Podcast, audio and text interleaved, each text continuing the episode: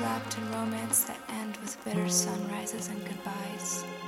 Moments so fragile and rare that I wonder if they would have the same taste if not such a delicacy.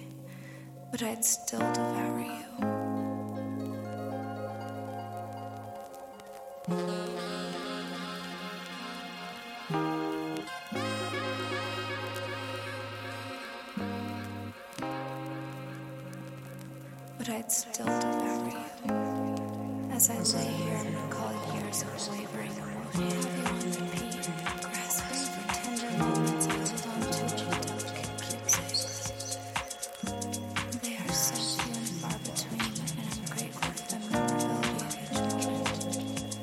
Moments wrapped in romance that end with bitter sunrises and goodbyes.